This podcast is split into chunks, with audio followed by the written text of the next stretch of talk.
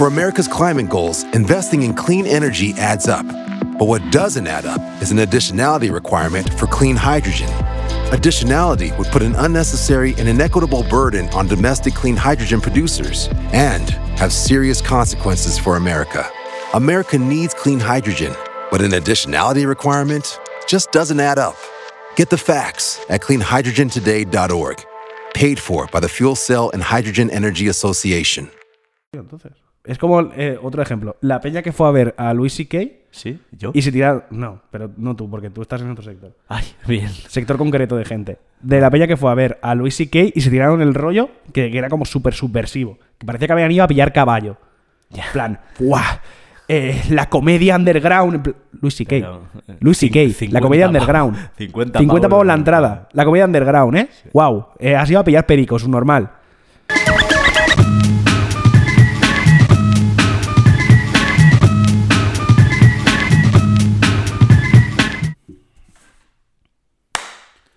Bienvenidos a Como, el podcast de Antiayuda. Como cada semana tengo a mi derecha a Carlos Navarro, Hola. solamente hola. Y a su izquierda está Carlos Rubio. Hola. Esta, esta noche ya... empezar, a empezar. Es que, te- o sea, quería acordarte después, pero te voy a acordar justo cuando me presente ya directamente. Vale. a capón. Muy bien, muy bien, muy bien. Bienvenidos a Como, el podcast de Antiayuda. Como cada semana tengo a mi derecha a Carlos Navarro. No, esta semana no. O sea, Perdón. no, no, ¿Qué? no. ¿Qué? Esta semana estoy muy enfadado. O sea, ni presentación te dejo. Estás muy rebelde. Es- no, no, estoy muy enfadado. Porque esto se está grabando en viernes. Carlos, Carlos, el tema. No. No, no, no, no. Esto se está grabando un viernes. ¿Vale? Ayer hubo dos galas de premios. Dos. Dor. La del sindicato de guionistas de los premios Alma y esta que hizo Dulce, Dulceida los premios Ídolo. No solo no se nos han nominado, sino que ni siquiera se nos ha invitado a ninguna de las dos. Estoy muy enfadado. ¿Pero qué pretendes, tío? Que somos un puto no nada más. Seamos incapaces de llegar a 900 seguidores. Me da, igual, me da Instagram. igual. Estamos aquí revolucionando el podcast y aquí no, se- y aquí no nos ha invitado nadie a estas movidas. Ni mucho menos a la gana de, de los premios Ondas de Podcast. Eh, Da igual. Ni, O sea, ahí tampoco, ni- tampoco el festival de podcast. No, tío. De mayo. Es, este verdad. mayo. Carlos, ha- Galán, cabrón. Carlos. Eh, o sea, deja de, deja de eh, asimilar jubilados de Radio 3 y, y- y llámanos, ¿sabes?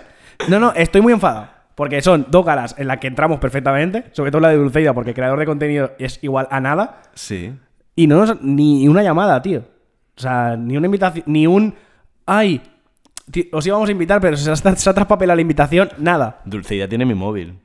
¿Sí? Sí, porque yo una vez borracho, o sea, en el sonar, en, el- en un sonar hace unos cuantos años empecé a gritarle cosas, entre ellas mi número de teléfono. Creo ¿Ves? que se lo guardó. Y ni aún así nos ha Y llamado. ni aún así no se llamaba. Es feísimo. Pero esto pasó, ¿eh? Estaba en un stand de algo y... ¡Eh, ¡Puta! Esto está feísimo. Esto era antes de que todo el mundo fuera bueno en Twitter. Vale. Eh, pues estoy muy enfadado con esto. Pero eso no quiere decir que no vayamos, que no hayamos tenido algún tipo de representación allí. Porque he extendido mis tentáculos, mis redes del proletariado Madre y mía. tengo testimonios de las dos galas. Los alargados dedos de cómo. Exacto. Entonces, eh, vamos a escuchar un audio que me ha mandado una, una persona que estuvo en los premios Ídolo. ¿Ídolo de quién? ¿Por cuánto? ¿Y cómo? Loco, te estás quedando No, no, loco. no, no. Esa persona está canceladísima. Estará en tu lado de la mesa del programa. En este micro está cancelado. Pero, pero en fin, eh, primer testimonio de eh, premios ídolo. ¿Cómo fue? Y más importante, ¿por qué no nos han invitado? ¿Qué pasa, Charlie, hermanito? ¿Cómo estás, tío? Pues mira, la gala, sinceramente, una puta mierda, como el río. Eh, sinceramente, nosotros fuimos, tocamos y nos piramos. Eso es el resumen de la gala. Mucho vestidito, mucha pose, mucha cosa bonita. Pero para cosa bonita faltabais vosotros, que no sé por qué cojones no estabais invitados. Así de claro os lo digo. Eh, por todo lo demás, como hombre hetero y blanco que soy, pues las chicas estaban muy buenas, los chicos, todo cabe decir, eh, iban todos como un pincel, iban todos increíblemente guapos, pero ahí estaba tu compi eh, con una camiseta negra, pantalón negro y zapatillas. eh, como mucho saqué a relucir una North Face, pero, pero vaya, que daba todo el cante. Todo el mundo bien empiquetado, con su etiqueta, no sé qué, no sé cuánto, y ahí voy yo, pues lo más tirado, con una camiseta de un grupo, unos pantalones de Primark y unas zapatillas chinas. Así soy. La izquierda hetero. Primer, primer testimonio. Así fueron la gala. O Así sea, fue. Dulceida nos ha negado la oportunidad de empiquetarnos. Sí, de asistir a una puta mierda de gala. Palabras textuales de alguien que estuvo. Exacto. Eh, eh, y eso no te lo perdonaré jamás, Dulceida. No te lo perdonaré jamás. Me has negado la oportunidad de vestirme de mamarracho. Que es eh, lo que yo deseo en mi interior. Em, Tú sabes que en estas galas es donde se sucede todos estos temas de abuso y acoso. ¿A ti quién te hubiera molado que, que hubiera acosado de, que te hubiera acosado? Uf. No sé, es que tampoco sé quién, tampoco Rollo, sé quién iba. ni- unos BAFTA tontos de esos. Es que tampoco Sí, sé quién Harvey iba. Weinstein. No sabía ni quién iba ni los nominados, en realidad. Me estoy aquí rajando, pero Sí. cero interés. Cero interés. No, no existe. ¿Pero tú crees que existe el acoso en el mundo de, de los youtubers? El chocas. fin. ¿Existe el acoso? Sí. Siguiente pregunta, por favor. Vale. Vale. Vale. Y otra ¿Ya? cosa, eh, ¿Dallas Review lo han invitado? Eh, eh, no, pero había una sección. He mentido, así que he mirado un poco los, los candidatos. Claro que sí. Había una sección de mejor youtuber y era YouTube 2015, porque era Willy Rex, Auronplay, Belleta y, y otro más que no no sé me acuerdo. quién son nadie. tío. Pues gente muy muy vieja de- de YouTube. Son- Pero bueno, da igual. Radio 3. Da igual. Y luego, eh, gracias a Javi Varela, Javi Varela, que es eh, guionista de La Resistencia, de Buenismo Bien, creador de Riders, que es un serión bastante guapo, que está en, en, en RTV Play. Mm. en Play. Eh, estuvo en, en eh, los premios Alma del Sindicato de Guionistas y nos ha mandado una pequeña review. Hola, ¿qué tal? Como podcast. Hola. eh, nada, os dejo esto rápido, que estoy yendo al concierto del último vecino y Bien continuando hecho. con la agenda cultural de Madrid. Ayer, efectivamente, La izquierda fueron los Madrid, premios ¿eh? Alma.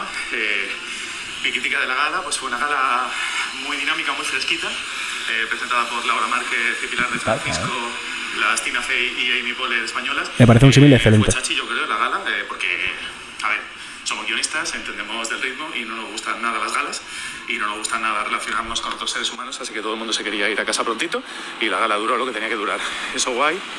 También demuestra que no nos gusta relacionarnos con la peña, hacerlo el mismo día que los premios ídolo, que es donde estaba toda la gente importante. En realidad, yo no sé por qué, No. qué interés tenéis en los premios Alma, si los buenos eran los otros. El nombre más Que son guapo. los de la gente, los de los modernos y lo de la cosa guay.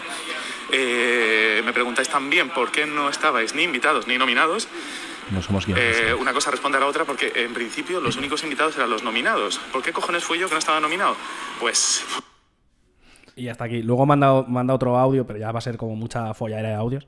Manda otro audio donde básicamente dice eh, que la gran sorpresa la dio, la dio Cachitos de Hierro y Cromo. Y, y que hay que sindicarse, chavales, afiliarse a. Si sois guionistas, afiliarse a Alma y a sindicatos en general y tal. Y, y esta, es, esta es un poco la review de los premios Alma, mucho mejor a priori que los premios Ídolo. Quiero decir. Sí. Quizá no tenían tan buen piquete, pero Quizá- mejor. Como que la ropa era típica ropa de guionista, ¿no? Exacto. Era Camisas con flores. Conversaciones de stand-up. ¿Has visto el último especial de comedia de Introduce. X nombre en Netflix? ¿No? Este tipo de conversaciones. Sí. Y, ya- y hasta aquí hasta aquí mi raje de los premios. Muchas gracias a muchas gracias a Javi, a Javi Varela y a, y a nuestro informante anónimo por darnos una pequeña review del interior de las galas a las que no se nos invitó. Me parece bien, pero ahora puedo seguir con el programa. Ya está, ya acabado. Puedo presentarme yo. Adelante. O sea, para quien no lo sepa, yo soy Carlos Rubio y normalmente eh, dirijo este programa. Venos, eh, hoy, hoy aquí este hombre eh, ha subvertido el orden lógico del programa Así es. para, bueno, para traernos actualidad de... No sé, tío, pero si nos estaban hablando de semiconductores. Bueno, O sea, no pero- quiero decir que en este programa haya que hablar de lo que me interesa a mí. No, no, que va. No, hombre, no, por Dios. ¿Quién ha dicho eso? Solo tú todo el rato. No obstante, Es, que- es una broma. Es sí. que es una persona horrible. tío. Es una broma. Bueno, eh, venimos a hablar de cómo vivir entre la escasez y el perte. Así es. Así es. Temita. O sea, vosotros eh, pensabais que esto era un tiki-taka, un programa suavecito, soft, de los que os mola comentar en ebooks y rajar. Es decir, menuda parida, ¿no? Suavecito, no sé No, qué. no, no. Viva Cuba, pues no. pues, pues no. Venimos a hablar. Venimos a hablar de escasez, de perte, de protestas. Un, un programa a medio camino entre la actualidad y los planes de desarrollo. Un camino, o sea, un programa que recorrerá desde el campo hasta Pedro Sánchez, del Sáhara a la Siberia Del campo a Pedro española, Sánchez. del campo a Pedro Sánchez. ¿qué, qué, qué- qué clase de guionista malísimo soy? Claro, uno que no lo es. Bueno, para centrarnos, ¿no? Eh, en este mismo momento, como he ido avanzando, vivimos en un momento extraño, ¿no? En que combinamos una escasez galopante debido a, tantísimos factores que yo que sé, que solo podemos darle las gracias a esos factores por permitirnos semana a semana sacar un podcast, ¿vale? Algunos de ellos eh, ya los conocéis, ¿no? Guerras, eh, descarbonización, muy especialmente la locura financiera por la que compramos hidrocarburos, en fin, todo eso que ha enfadado, ha soliviantado al campo español, ha sol- ha soliviantado de hecho a los tres sectores, al, al primario, el secundario y el terciario, que con esto quiero demostrar que, que hice Que- conocimiento del medio que y tienen la. ESO, ¿no? Sí, sí, sí. Entonces ha habido parones en el campo, parones en los transportes y parones en todas partes. Y mucha gala.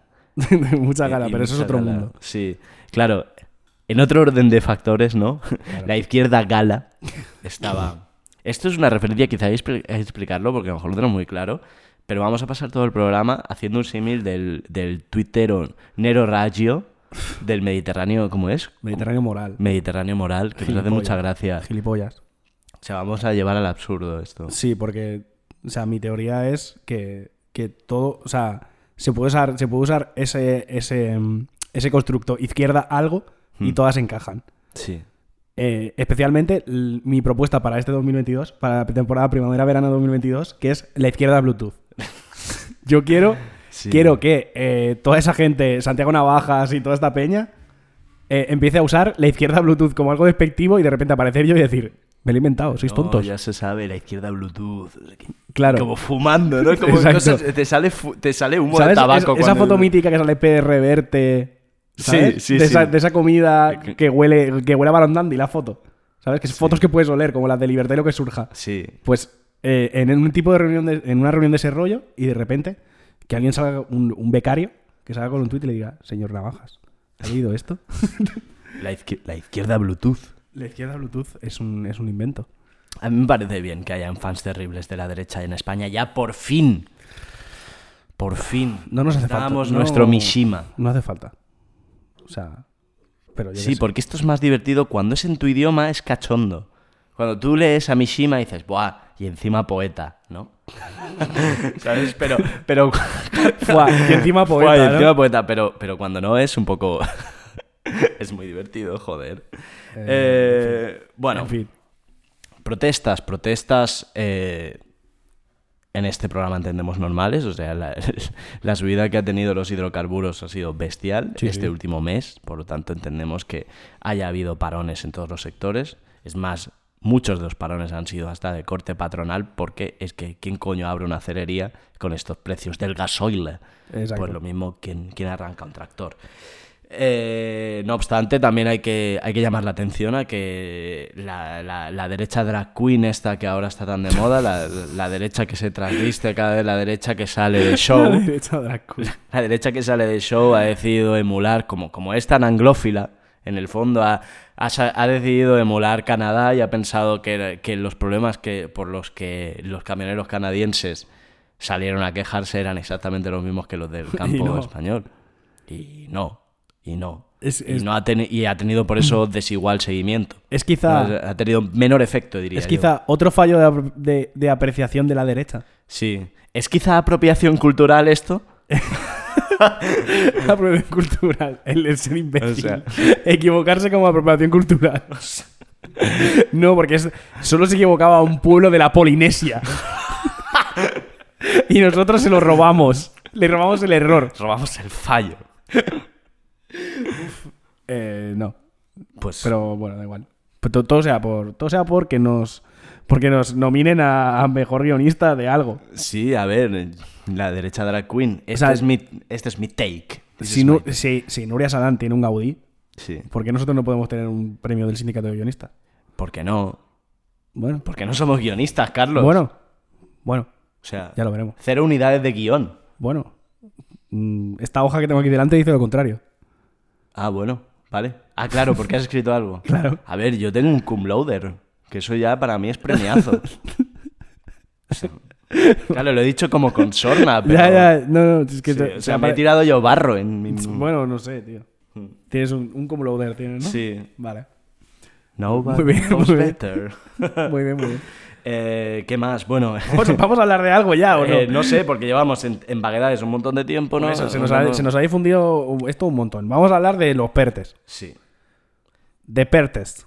¿Quieres que te diga las siglas? ¿Las conoces? Por favor, no. Proyectos estratégicos para la recuperación y transformación de la economía. Exacto. Molaría que debajo de estas siglas PERTE literalmente estuviera la creación de Evangelions. Sí, sí, sí. Estaría guapísimo. De hecho, uno de ellos podría ser, como repasaremos uno a uno, podemos proponer propuestas que quizá no se han pensado. ¿Vale? Me hace, me hace. Te hace, ¿no? Pues Te hace. adelante, tírate. Adelante. Primero voy a poner un poco en contexto. En contexto. Más, estos planes eh, lo que buscan es que después del azote de la pandemia, cuando Pedro Sánchez dijo saldremos más fuerte, Saldremos mejores. es porque ya te- estaba pensando en los PERTE con el resto de los países de la Unión Europea. Cuando a Pedro Sánchez se le aplaudió por los 140.000 millones de euros, tenía que ver con esto. Porque no olvidemos el cringe que dio Pedro Sánchez. o sea, hubo un momento en que se le aplaudió entrando a una puerta. Joder, Y pero que Pedro es muy- Sánchez es- fue la persona más gilipollas de este país. Es muy difícil entrar por una puerta. O sea, es insuperable, insuperable. Pero bueno, lo que pretenden estos proyectos es la transformación de la economía actual, que se entiende estancada después, y esto es opinión mía, de 40 años de neoliberalismo y se, se quiere además impulsar ciertas cosas que habían quedado un poco en la mierda después de 40 años de neoliberalismo, como son la industria local y las nuevas tecnologías. Eh, en el fondo, y esto lo expliqué hace ya como 500 millones de capítulos, eh, subyace un problema de la, de- la economía actual, que es que no crecemos. Podríamos discutir si es necesario o no crecer, pero en cualquier caso, eh, hoy en día la economía es un artificio en que el crecimiento se basa en la revalorización de una serie de activos que compran una serie de élites, mientras el resto no vale nada. Muchas cosas no valen nada porque la tecnología es un vector deflacionario. Cada vez somos mejores y cada vez las cosas cuestan menos Sí. Pero ahí nos enfrentamos a quizá el abismo de la, del avance de la sociedad, ¿no? Poden- ¿Qué pasa? ¿No crecemos? Pues aquí viene el PERTE, que es un poco el ferrocarril, el ferrocarril de, del el transamericano, ¿cómo se llama? Transamericano. No, no se llama así, se llama el, el ferrocarril... Oye, tiene nombre. Cuando construyeron el- el... tren americano de la Balao, No me acuerdo, tío. bueno, en el fondo este tipo de proyectos lo que buscan es desplazar una cantidad absurda de medios para activar la economía. Y esto siempre ha sido así. Es un poco lo contrario que una guerra. ¿Sabes? Que siempre se cita la guerra como la, la guerra provoca crecimiento, no sé qué. Pues tirar una cantidad absurda de dinero normalmente eh, eh, activa la economía. Y este es el plan, el planote. Sí. De hecho, siempre es importante recordar que Alemania, antes del COVID, ya había reservado 40.000 millones de euros para meterlo en su industria automotriz. O sea, esto viene de antes del COVID, solo que el COVID trastocó el mundo. De hecho, nos lo tendremos que explicar a vosotros, que cada uno lo ha vivido, ¿no? ¿Qué te ha parecido la chapa? Eso me- pensaba que me estaba preguntando lo de, lo de que todo el mundo lo había vivido. En plan, no, y yo, tío. No, sí. yo estaba en coma. Ya, ya. coma. ¿Te imaginas? En plan, yo me, yo me desperté en cuanto se quitaron las restricciones y dije, ¿qué ha pasado? Hay una cosa muy bonita de los PERTE, es que busca que sus proyectos estén basados eh, o que se engloben en mejorar puntos de los Objetivos de Desarrollo Sostenible de las Naciones Unidas para 2030. Agenda 2030, Sí, ¿qué pasa? la base. ¿Qué pasa?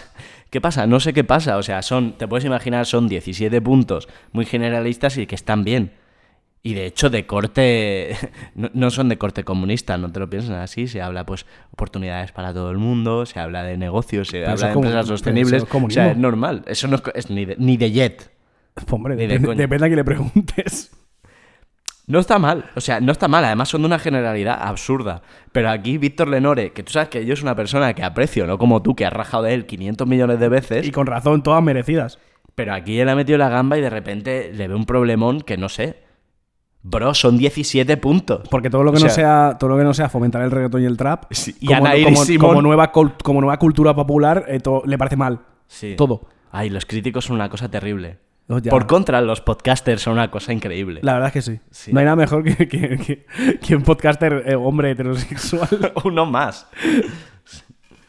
Eh, efectivamente. Bueno, ¿qué? Vamos a tirarle. Primero de los, primero de los pertes, el más famoso, la reina, el VEC, vehículo eléctrico conectado. Ahí puede entrar, ahí pueden entrar los Evangelions. Mm, podría, podría, pero hay alguno más. Podría... De hecho, son eléctricos. Son- es verdad que van a cable. Claro. Los Evangelion son ridículos. O sea, un- Joder, eran los 90, bro. ¿Qué quieres, los tío? Evangelion, 5 minutos de batería, por favor. O sea, Suficiente. y sin carga rápida. Ya, ¿eh? O sea, eh, yo te voy a explicar una cosa. del No tienen batería, y- Sí. Ah, no, es verdad. La Tienes la bate- batería de emergencia. Sí, que es un poco como mis huevos, ¿no? Tie- Tiene ese punto masculino de tienes que tirar de polla, ¿no? No, no, porque es cuando se corta la alimentación principal, que es el cable, tiene un tiempo eh, como, Sí. como de como de margen antes de que se apague, pero no es un, o sea, no está pensado como una batería de uso. Tiene un condensador, un supercap de mierda. Al- Algo así. Asco de batería. Supongo, no sé, es que no tengo ni idea. Además, ni siquiera tienen carga inalámbrica. Es que es muy cutre eso. O sea, o sea, un cepillo de dientes. Eran los o sea, un- 90. un, cepillo de dientes lo pones ahí que tiene dos pius, pero eso es carga inalámbrica. No puede ser que un EVA. O sea, llegaron a hacer EVAs. Era 2030 en Tokio, no sé cuánto, y no había carga inalámbrica. Pero el, el- ¿Por qué? porque puedes, puedes ir al, al mundo real, que es una serie de los 90 y en los 90 pues a lo mejor no se pensaba en eso. Coño, en los 90 existía el campo magnético. A mí me molestó. A mí- En los 90 existía el campo magnético. o sea, no, a mí que la, carga inalámbrica no existiera en los Evangelion me molestó Ya, pero- profundamente. pero, ¿sabes qué pasa? Que eh, el tema del cable es, es- funciona para la trama también. Sí, ya, ya, ya. Claro. Se Sí, hace el- más a nivel trama que quizá que a nivel. No quieren hacer un robot realista. Simplemente quieren algo para presentarle una complicación al personaje. Pues aquí la asociación Alma la cagó. ¿Por qué? ¿Por qué no? Porque, que- ¿Por qué no puede haber trama de rollo? Sí, la batería me dura esto, cinco minutos. Tengo que ir y me cargo. Me cargo como un cepillo de dientes gigantesco con un niño de 15 años dentro. Parando la batalla. En Sí. Un momento, me voy a, me Un voy a poner en esta plataforma. Sí. No, no. Tan, tan, ta, ta, tan, ta, tan, tan, tan. O sea, la música igual, que siga la música épica de Sí, pelea, y- pero él parado, y- ¿no? y claro, plan- y- y el el Evangeli- ángel, y el- el ángel mirándolo en plan, bueno, pues. Sí, y el Evangelion esperamos. sentado en una especie de váter con una cocina de inducción debajo y no, estoy cargando. Un momento, por favor. Pero da igual, porque ¿sabes qué pasa? Que al final, eh, cuando entran en modo hiperbestia y no sé qué, ya no- la batería le importa a, na- a nadie, ¿sabes? Sí. Porque ya se mueven solos. Entonces, Sí. Eso les pasa un poco a los vehículos eléctricos también. No que tienen- tienen, tienen como. Tienen, tienen un modo trozo de bestia. tienen un trozo de batería que tú no conoces. Ah, vale. Digo, Bueno, ¿tiene modo bestia? no te- pero ¿Tiene un alma dentro? Lo- y también tienen modo bestia. Tú entras en un Tesla y lo puedes poner en modo super deportivo. O sea, la base, la base de un vehículo eléctrico es principalmente Evangelion. ¿Por qué? Porque cualquier vehículo eléctrico imita a Tesla y Elon Y de- Musk, que es un puto friki. Una vez más, hay que darle las gracias a Idea Kiano. Una vez más. Gracias. Gracias, Idea Kiano. Gracias. Muy bien. Muy bien, esto te ha parecido bien eh, eh, emplear el PERTE para hacer. Para hacer Evangelion, para me parece increíble. ¿vale? Vehículo eléctrico y conectado. Este lo conozco bien. Sí, por lo que sea. Eh, este es el que no me deja dormir. Por lo que sea lo conoces. Eh, ¿Qué más? Para ir pasando, ¿no? El siguiente es salud de vanguardia. No sé qué quiere decir salud de vanguardia y qué diferencia tiene con otro tipo de salud, pero No sé. es Eh, que es, brazos biónicos. son unos títulos muy adjetivados, porque todo el gobierno de Pedro Sánchez es muy adjetivado. Ya estamos, la izquierda adjetivada. La, la izquierda adjetivada totalmente, o sea. Ya estamos. Salud de vanguardia me imagino que debe ser, pues, eh, por lo que he leído, es- tiene que ver con inversión en hospitales. Pues eso está bien. A priori. Está bien, a A priori. A priori. Suena bien. Para los sanitarios. A ver, siguiente. Esto no le gusta a la derecha drag queen, ¿eh? Lo de los sanitarios. No gustan. Los sanitarios. La salud no gusta a la derecha drag No, queen en no, general. la salud pública no La sal- gusta. La salud, la salud privada, por supuesto. No me gusta la salud, me gusta... Me, Estoy me ma- gusta- estar malito. Me gusta ese señor que se levanta encima de su caballo, ¿no? De la cama al caballo y dice, no me gusta la salud. Venga, va, tira. Tira, anda, tira. ¿Cuál es el siguiente? El siguiente es energías renovables, hidrógeno verde y almacenamiento. Claro. Este está muy pensado a una cosa que... eh, este está pensado a la reconversión de las zonas eh, industriales donde se han cerrado plantas de carbón. Hmm. Porque tú puedes emplear esas instalaciones, retransformarlas y empezar a producir hidrógeno. Vale. Hidrógeno verde. ¿Sabes la diferencia entre el color del hidrógeno? No. Esto es importante porque jiji jaja la usa Evangelion, pero este programa siempre está dando información. Vale. ¿Vale? Hay dos tipos de hidrógeno. Sí. Misma molécula, Vale. mismo color.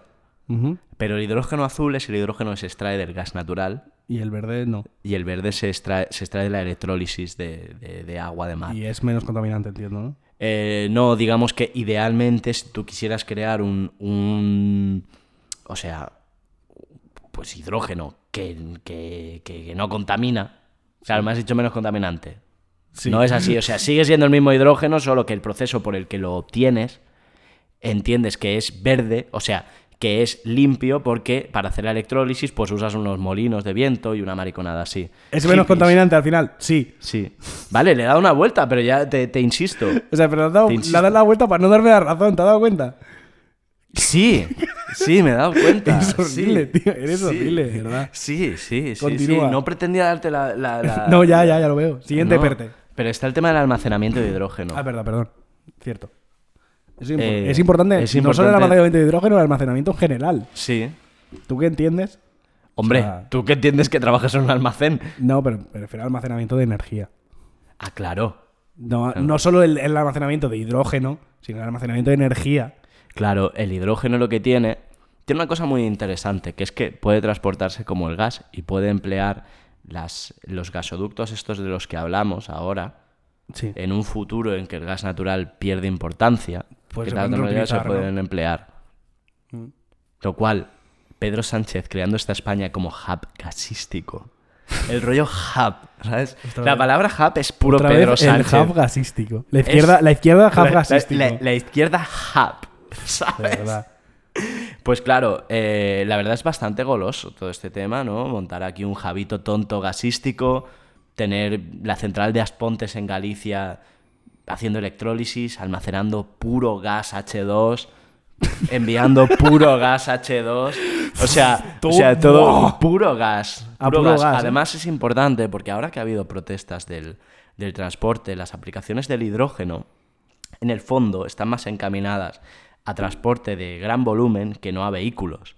Porque es en el. conforme aumenta el tamaño del vehículo, la pila de litio pesa demasiado. Por lo tanto, cuando tú llevas un camión, tú lo que quieres es llevar mayor, la mayor masa posible. Entonces lo que te sale a cuentas más es el hidrógeno, que tiene más densidad de energía. Hidrógeno crack. Crack. ¿Vale? Hidrógeno máquina. Y, y claro, el, el futuro es. De hecho, ya de esto hablamos cuando, cuando vino Pin Flaco. Saqué aquel, aquel futuro de, de energía cero, Sí. ¿sabes? De energía a coste cero. Entonces, mm, podemos llegar a un punto muy guay. Como bastante guapo. Es una, es una Me ha molado nuestra descripción de. Es una posibilidad. de- es una posibilidad, guapo. Un futuro bastante. Fukuy- un poco Fukuyama este momento, ¿no? Hostia, Pero. Fukuyama que la ha vuelto a liar, ¿eh? Sí, No sí, para, sí. es que no para, increíble, de verdad. Fukuyama, el pobre, es que habla y ya nadie le cree. Normal. Claro, es que la lió. Pero sí, yo pienso que estamos cerca de un futuro en que la energía valga básicamente cero. No. Te- yo te digo no. ¿Por qué no? Porque hay una gente que gana dinero de la energía y no lo va a permitir, o no lo va a permitir tan fácil. Sí, pero, la- pero pueden ganar dinero que es de lo que ganan hoy en día, casi más de los peajes. Y eso es verdad, porque mantener la infraestructura sí que es un. y sí, sí que tiene sentido. Pero el. Aún hoy en día, las energías pues cuestan un dinero, pero estamos cerca de que no cueste absolutamente nada conseguirlo. Pues a ver si es verdad. Esos Evangelions necesitan movimiento, ¿me entiendes? Pero eso tiene que ver también con el siguiente PERTE, que es el PERTE agroalimentario, y el momento en el que estamos en nuestra historia, que es en el que los alimentos, aunque exista hambre en el mundo, los alimentos valen cero euros. Lo que pagamos es su transporte y pagamos su. y básicamente su transporte y su almacenamiento. Tanto es así que tenemos políticas como la PAC que lo que hacen es pagar a, su- a los agricultores para que sigan produciendo, porque es evidente que hacen falta esos alimentos, pero hoy en día su coste es nada. El PERTE agroalimentario. ¿Qué me quieres decir, Charles? ¿No quieres acabar la lista de PERTES? Mm, si tú quieres, sí. Sí, Sí, con ya. estos avanzamos que trataremos el agroalimentario con un poco más de detalle cuando acabemos la lista. Exacto. Continúa con la lista. Es que me está gustando lo de, la- lo de especular. Sí, ¿no? Un poco. Luego, aquí empezamos, empieza lo guay. El de nueva economía de la lengua. Economía de la lengua. Yo sé que hay un apartado de Baraciencia en español, pero... mm, no- Ah, no- pues para Tony Cantó, claro. Sí, esto Todo- creo- todo- es una cañería de dinero para Tony Cantó. Sí, a, solo. partir, a partir de aquí yo creo que ya hay cucharada de político. Puede ser. o sea- Eh, hostia, mira, el otro día me, el otro día me enseñaron un libro que se llama El lenguaje del tercer Reich, que, que habla, de, que habla del- del lenguaje que se usaba en la administración nazi Sí. para no decir según qué cosas, ¿sabes? En plan, es como la conferencia de Wannsee, que en ningún momento se habla de matar a los judíos, pero, queda, pero todo el mundo sale de esa reunión teniendo muy claro que hay que matar a todo, que hay que empezar a organizar la matanza de judíos. ¿Y cuál es la palabra? Eh, usaban deportación. Deportación. Sí. De Mm. hecho, es, es a lo que se agarran todos los negacionistas del holocausto. Es como resiliencia esa palabra. ¿no? ¿Qué? No, no. Pues eh, eso, es a lo que se enganchan los negacionistas del holocausto. A decir, no, porque en Wannsee hablan de deportar a los judíos. Es En plan, no. O sea, es un poco que... Como que dicen que la muerte de los judíos fue un tema ya organizativo aguas abajo. El middle management no supo hacerlo bien. Pero el tercer Reich lo tenía muy claro. Es que se dice muchas cosas. Es que, Pero es... es- que hay un debate ahí que flipas. Es que hay un debate que- gordísimo ahí. O sea, es que no puedes controlar lo que hace tu, tu middle management, luego lo que pasa en Polonia. No, no, estaba No, controlado. claro, eso ya... Tío, o sea, no. Estaba, estaba muy controlado. ¿Vale? Estaba muy controlado porque tú cuando entras en Rusia con tres columnas, que eran eh, Stalingrado, Leningrado, porque era la... O sea, Stalingrado porque era la capital, Mm. Leningrado porque era la capital de la revolución, y otra más abajo que iba a una zona de, de carbón o no sé qué pollas, Sí. y detrás llevas ya a los Isengruppen, que su única misión es literalmente eh, detectar a todos los judíos de los pueblos y matarlos, eso no lo hicieron solos. ¿Sabes? Esa gente no, se, no decidió, oye, vamos a ir a matar judíos a Polonia. ¿Sabes? Vale, vale, vale. Está claro que es tu tema favorito. No mi tema favorito, pero joder, soy historiador. Sí, Si es sí, que no, sí. pues piloto. Era una coña, era una coña. No. joder, que no. Vale, vale. Nos hacen bromas, pero- Economía circular, hablando de judíos. ¡Wow! Eh, economía circular. ¿Qué significa esto? El- Economía circular es eh, todos aquellos modelos de negocio que buscan cerrar eh, la cadena de valor desde la producción hasta su Me reutilización. estoy, me estoy haciendo el tonto. Esto es para vosotros, para que os lo explique, ¿eh? Yo ya sé lo que es. Economía ¿Sí? circular. Soy historiador. Eres historiador, no economista. Ni menos un círculo. Pero sé cosas. Siguiente, siguiente. Esto ya volvemos, ya volvemos a- a- al perte clásico, naval. De bar- puro barco. Aquí te puedes hacer un evangelio en barco, No. ¿no? Mm, hay, hay un capítulo de Evangelion que pasa en un barco, Sí. pero pasa en un barco, como si estuvieran dentro del barco. Mm. Hay barcos. Bueno, da igual. No, Aquí está guapo, tío. A mí eh, te juro que el tema naval, y no porque sea kayakista, ¿sabes? Porque estoy convencido de que Por no. favor. Estoy convencido de que no habrá una partida para kayaks. Evidentemente. ¿Vale? Pero. Para prohibirlos. para quemarlos. Eres, eres un jerarca nazi, ¿eh? Cuando hablas de kayaks y Un kayakistas. gaulater soy. Eh, la solución final, ¿no? Eh, bueno, sí, en el tema naval hay mucha innovación, tío, porque hoy en día el- los barcos sueltan una cantidad de mierda horrible al mar Mm. y son parte de... son las venas de- del comercio internacional. Sí, además es uno de nuestros temas, que ya hablamos de submarinos una vez, ¿te acuerdas? Es verdad, me lo pasé bien estudiando Estuvo guapo, ¿eh? sí. Estuvo guapo, ¿eh? Sí, Eh, sorprendentemente interesante.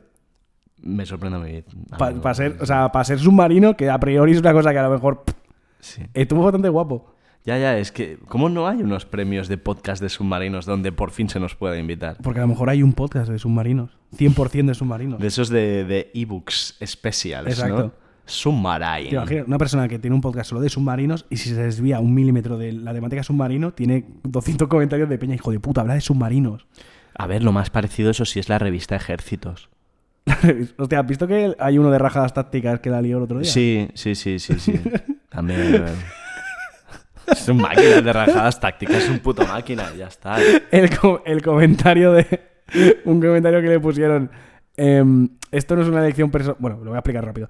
Eh, el pavo dijo que si tienes, eh, si tienes alergias y tal, que no vayas a un bar de currelas a, a pedir tus movidas porque eso que te jodan. Básicamente, yo había un comentario que era. Yo a favor. Yo no. Había un comentario que era. eh, no es una elección personal, es una enfermedad, como tu calvicie. También a favor. Ya está. Esta- Siguiente, siguiente, siguiente, o- del aeroespacial. Bueno, esto, ¿qué, qué- qué se puede decir del aeroespacial? Eh, Eh, naves espaciales gordas, Podemos hablar del, del plan espacial de la Generalitat de Cataluña. por ejemplo. Porque claro, esto es un PERTE, esto es España y aquí habrá café para todos. ¿Para qué hacer una agencia espacial española Si puedes hacer la Relativo a casa, si puedes hacer 17 pequeñas agencias espaciales. Eso está mucho mejor porque se reparte el dinero. ¿Para qué hacer un satélite si puedes hacer 17 microsatélites? Pues estaría guapísimo que se juntaran como un Power Ranger, ¿sabes? Mira, mi- mira ahí arriba, son 17 para la vez uno, son España. Exacto, en un momento de que haya que defender España, se unen Sí. todos como un Gundam. Sí. Y de repente, y cuando Cataluña se enfada, pues se sale, no, no aparece. Es que ha venido el rey de los satélites. ¿no? ha, ha venido el rey de los satélites. No, pues Cataluña no ha venido. Estaría guay. Pues te quedas sin fábrica de baterías, Ya. gilipollas. Llamar al satélite a consulta. Esto es importante, ¿eh? Lo de la fábrica de baterías, que estaba dentro del BEC. Es verdad. Vamos, se ha ido a Sagunto. Desde aquí un aplauso a Sagunto. ¿Se aplaude a Sagunto? Enhora- enhorabuena por esa fábrica que os ha caído. Eno- enhorabuena, enhorabuena a la Generalitat de Valencia por, a la Generalitat Valenciana por eh, trabajar bien el PERTE de las baterías. Sigue siendo Chimo Puig. Sí, Es que te estoy perdidísimo. sí, enhorabuena, enhorabuena por no ser tan gilipollas como Pera, como Pera Aragonés. Exacto. Y sus predecesores que dejaron caer, dejaron que se fuera la fábrica de baterías. Muy bien, capullos. Reyes Maroto, la ministra, vino aquí a presentar una fábrica de baterías que se ha ido a Sagunto. ¡Bravo! Gracias, Alex, Bravo. el, Alex el capo chiquito. Gracias. ¡Bravo! Esquerra Republicana per Cataluña. Pronto no tendréis Cataluña. Uh, uh, uh, uh, palabras mayores, ¿eh? Aquí enfadadísimo por la falta de litio. Ya, ¿eh? Eso te ha afectado. Mm, Sí, pero por otra parte me ha alegrado por Sagunto, porque he pensado, joder. Bien, ¿no? eh, Bien, bien, bien, bien. No ha acabado, por ejemplo, en Murcia, que es un sitio que despreciamos. Por ejemplo. Lo desprecias tú, que eres la izquierda odiadora de Murcia. La izquierda chiste que- de Murcia, La, ¿eh? la izquierda chiste de Murcia sí que existe. Sí que existe un da- da poco. un poco de, hecho, rabia, tío. De hecho, eh, últimamente está pasando una cosa, que tengo un colega que cada vez que, cada vez que estamos por ahí y se encuentra alguien murciano, me lo trae para que me ría. Ya, en, plan, no- en plan, mira, es murciana, ríete. Y yo en plan, joder, tampoco, tampoco soy así, horrible. No sé, yo, yo es que no me ha hecho gracia nunca eso. A mí un poco así, la verdad. Tengo que admitir que me ha hecho gracia. Ya, ya, bueno, yo qué sé, tío. La, A ver. izquier- la izquierda vida moderna. Eh, Sí, sí, sí. Sigo, ¿eh? Porque Sí, sí, para- siguiente- PERTE. Digitalización del ciclo del agua. El PERTE de la digitalización del ciclo del agua. En 4K. A mí este me parece finísimo. El agua en cuatro- en 4K. El agua. En 4K, no, hombre, este está relacionado con sensorización de los canales y todo Ah, eso. vale. El canal Isabel II. Sí, no, el sitio sí, ese de eh, los progres. Es el mejor sitio para meter Sí. dinero, la verdad. El canal Isabel Efectivamente. Eh, Bueno, no, siguiente, es- siguiente. Está bien, está bien. El tema de la digitalización, que está presente en todos los PERTES como líneas. En el caso del agua, siendo tan importante para España, saber cuánta agua hay y cuánta se va. ¿Cuánta más gasta, cuánta más cuánta- las eléctricas para sacarnos dinero también? Porque aquí tenemos una escuchante que nos ha venido a hablar alguna vez sobre Ah, por de- qué- del Mar Menor, ¿no? ¿Por qué no vamos al Mar Menor? Sí, un Para- saludo, un saludo a esa muchacha, no me acuerdo de tu nombre ahora mismo, la verdad. Sí, se llama? no me acuerdo, pero ¿Ves? es como que son- es como las siglas de su apellido y hace a la vez una palabra graciosa. No sé. No Eh, sé. Tú sabes quién eres, eh, te mandamos un saludo desde aquí. Sí, y a- algún día iremos a, la, día. a la Mer. Algún día, algún día. Sí. Eh, pero, por ejemplo, eh, digitalizar el control del agua para que no empiecen a aparecer pozos ilegales como setas. También. pues Yo pensaba que esto solo pasaba en, en Palestina. No, no, el envenenamiento no sé si lo puedes ver con un georradar. No, no, los pozos ilegales, digo. Estos pozos inclinados para Sí. robarles el agua, ¿sabes? Sí, sí, sí, sí. Pensaba que eso solo pasaba allí. Esto pasa en todas partes. Ah, bueno. En los ojos del Guadiana, estos son, ¿no? Que ahí en las tablas de Daimel, estas cosas que de repente no hay agua. Sí. Esas cosas. Por último, por último de momento, ¿eh? Porque sabemos más, que ¿eh? la imaginación del gobierno más progresista del universo es infinita. O sea, está, es que de- está literalmente la puerta abierta a un Perte Evangelion. Sí. O sea, Ojalá, tío. está, está abierta a cinco ministerios más y a un Perte Evangelion si, si se escollés. Ojalá, tío. ¿Vale? El último, economía de los cuidados. ¿Eh? ¿Eh? Esto, esto es lo de la feminista. Los 2.000 millones es lo de la feminista, ¿no?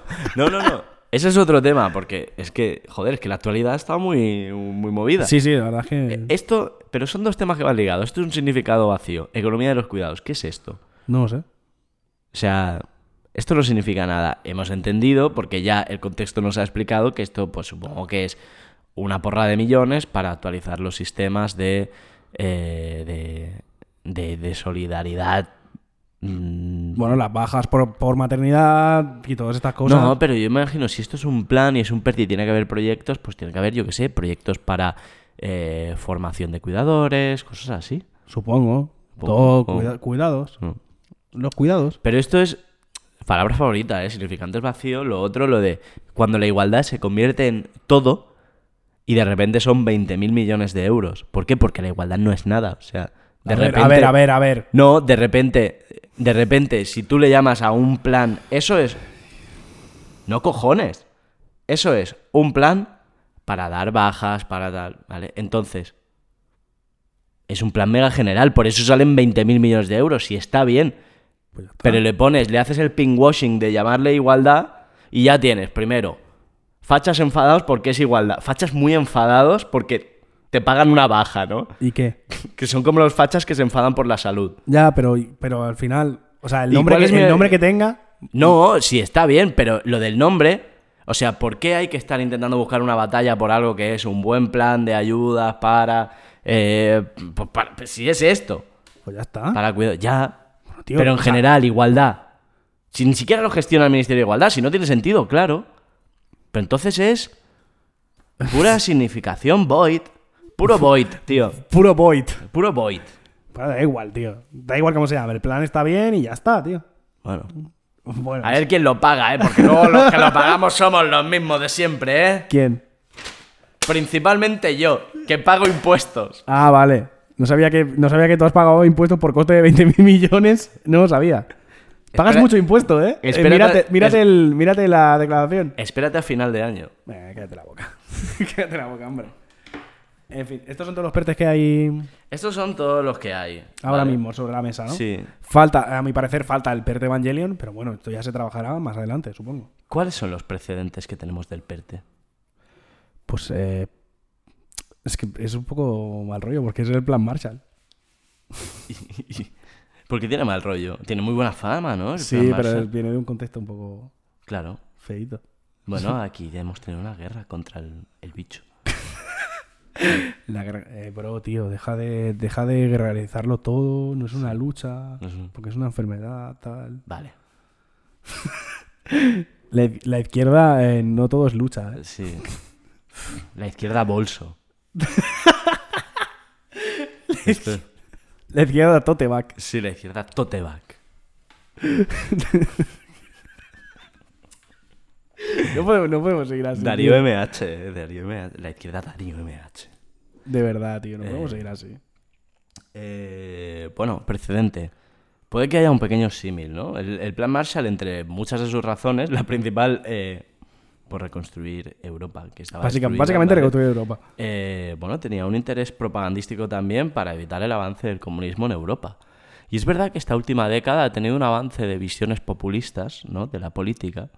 Y quizá de ahí haya surgido, sea una de las razones también para proponer un, un plan de, de transformación de la economía con tanta propaganda, con tanta pompa y tanto boato. Claro, o sea, yo creo, personalmente, creo que en los PERTE subyace el intento de hacer una mejora social para intentar alejar al, al mundo de la extrema derecha. Un poco, ¿sabes? En plan, ¿De la extrema derecha o del populismo? De o, de, o, de- del o del autoritarismo. Porque el ejemplo, o sea, el gran ganador de esta última década es China, de hecho. ¿y qué?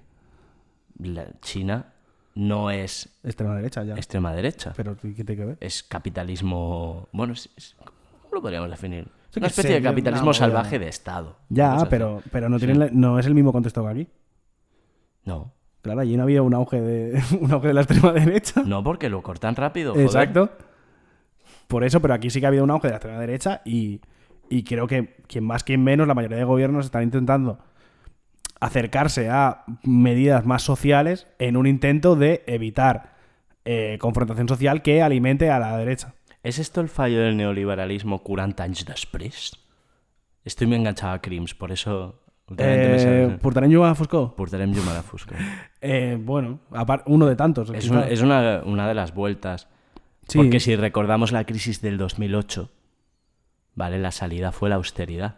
Sí, Y ahora en esta crisis se, se ha buscado lo una salida contrario. justamente lo contrario. sí, sí, sí. Claro, pero ¿qué, Entonces, qué- qué ¿es, la, trajo? es la muerte de un mundo, quizá? De estos 40 años, de Thatcher, Reagan hasta Hombre, de Fukuyama. Sí, A base de pertes. A ver, un poco sí, pero tampoco nos flipemos, que no es, que esto no es. sé, pero... Que no vamos a ir en coches voladores. No sé, yo creo que el mundo está cambiando.